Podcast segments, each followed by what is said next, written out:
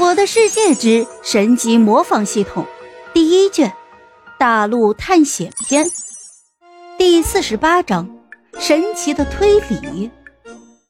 就在这个时候，一直皱着眉头思考的西门建国露出了恍然大悟的神情。对呀，小王猜的很正确。首先，普凡原本就不是青青草原村子的。因为那个曼咩咩前几日还向我借过兔腿堡等一些肉食，呃，说是给村子里面的新人吃的。其次，前两天村子中央的大铁钟突然发出了声响，当我赶到的时候，正好发现普凡就在旁边。这就对了！制图师再次尖叫了一声，吸引了众人的目光。刚才西门叔叔说了。慢咩咩村长之前来我们这边借过食物，很有可能就是在那个时候，普凡知晓了我们村庄的下落。还有啊，就是这个家伙敲响大铁钟，我想他是有意为之的，并不是单纯的敲响，而是想把大铁钟给破坏掉，这样村民入侵时大铁钟就无法响起了，那么大家就不能及时的回到房子里面，而成为了活靶子。众人一听，全部都恍然大悟，露出了一副原来如此的神情。就连木钢铁、简玛丽和西门建国都是如此。而作为被议论主角的普凡，则是露出了苦笑。他是不能不佩服制图师的脑洞啊！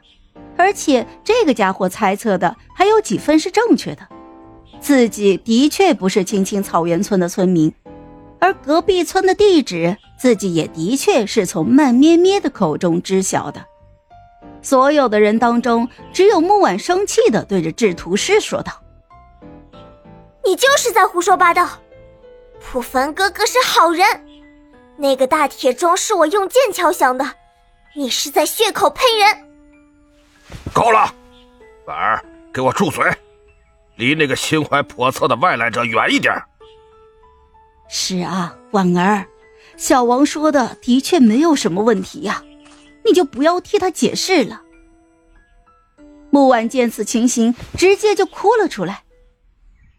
你们都不相信凡哥，我相信他，他永远都是一个好人。听闻此言，普凡的内心有了些许的暖意，毕竟在这个关头，木婉还能相信自己，那是多么的不容易呀。就在这个时候，制图师露出了一副惋惜的神情。婉儿妹妹，你太单纯了，很容易上当受骗的。我们都可以理解的，这个叫普凡的家伙骗了你和叔叔阿姨，归根结底还是你们心太善了，所以才会上了他的当。现在已经真相大白了，你看看他都不敢反驳一下，说明他已经默认了。你还是赶紧回到叔叔阿姨身边吧，离坏人远一些啊！听闻此言的木钢铁一脸感激的看向了制图师，毕竟制图师替他和普凡拉开了关系，还夸了一下自己。紧接着又再次变脸，对着木婉就呵斥道：“这死丫头，赶紧给我滚回来，离那个家伙远一点！”我不，凡哥。你赶紧向大家解释一下，你是好人对不对？普凡也很想去解释，但是对方说的无懈可击呀。而且现在自己已经成为了众矢之的，无论自己如何解释，都无法改变大家的看法。毕竟人家只相信自己的认知，哪怕这个认知是错误的。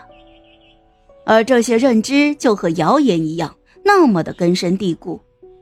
虽然谣言止于智者，但人们更愿意去随大流，而不去思考和反省。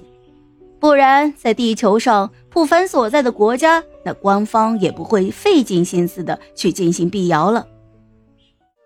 好了，这一集我就讲完了，朋友们，该你们帮我点点赞和评论一下啦！有月票的也一定要投给我哦，感 谢感谢。